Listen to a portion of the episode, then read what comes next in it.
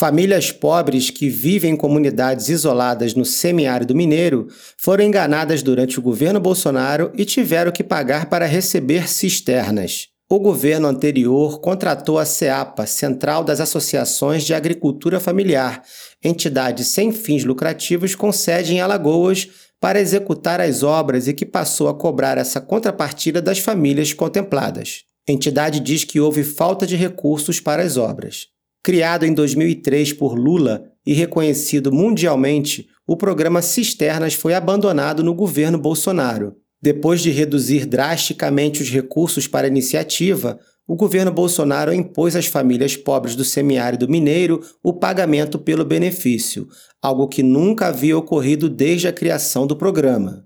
Reportagem do jornal Folha de São Paulo, publicada nesta segunda-feira, dia 30, revela que, apesar do orçamento do programa já incluir todas as despesas relacionadas à construção das cisternas, essas famílias beneficiárias em Minas Gerais tiveram que arcar com despesas na confecção das cisternas, sendo que isso não constava do convênio realizado com os municípios beneficiados. O ministério responsável, rebatizado de Integração e Desenvolvimento Regional com a posse de Lula no dia 1 de janeiro, informou que vai suspender a entidade responsável pela cobrança.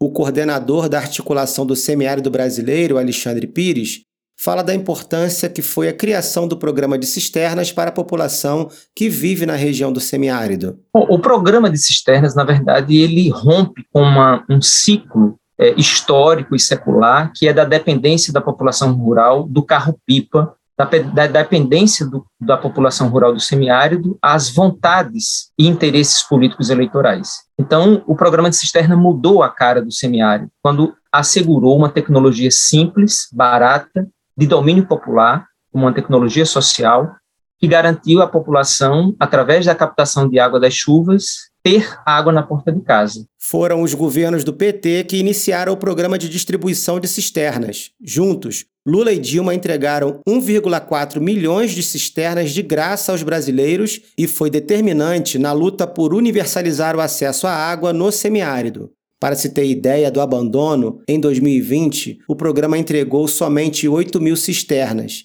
e em 2022 obteve um resultado ainda pior com a entrega de apenas 3 mil unidades. De Brasília, Fábio Moraes.